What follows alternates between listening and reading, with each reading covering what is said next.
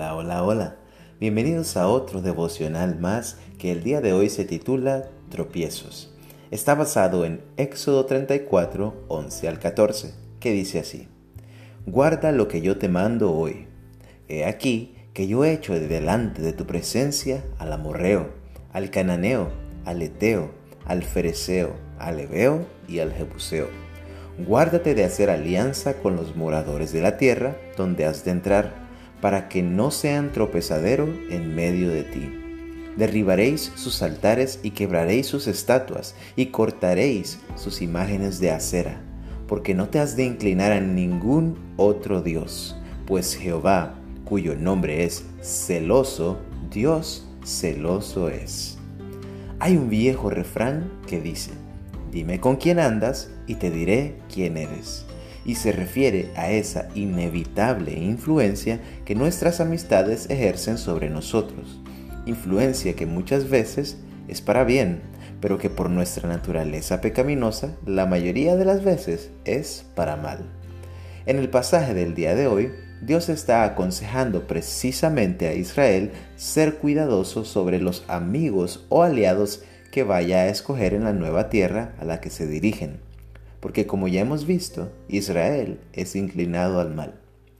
Dios no quiere que el pueblo vuelva a tropezar con la misma piedra, y como Él sabe que los pueblos con los que Israel se encontrará son devotos a la adoración de falsos dioses, quiere guardarles de que por la influencia de estos vayan a quebrantar nuevamente el pacto que acababa de ser renovado.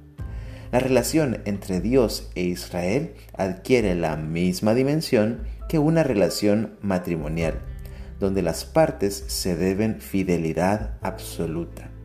Dios está comprometido por completo con Israel e Israel por su parte debería estar completamente comprometido con Dios.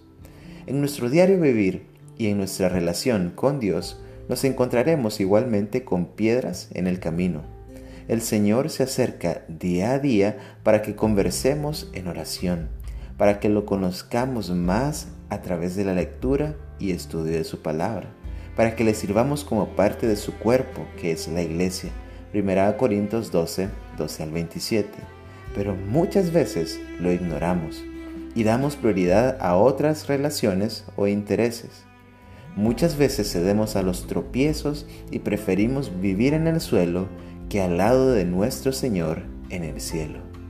Pidamos a Dios ser fieles a Él, así como Él ha sido fiel con nosotros.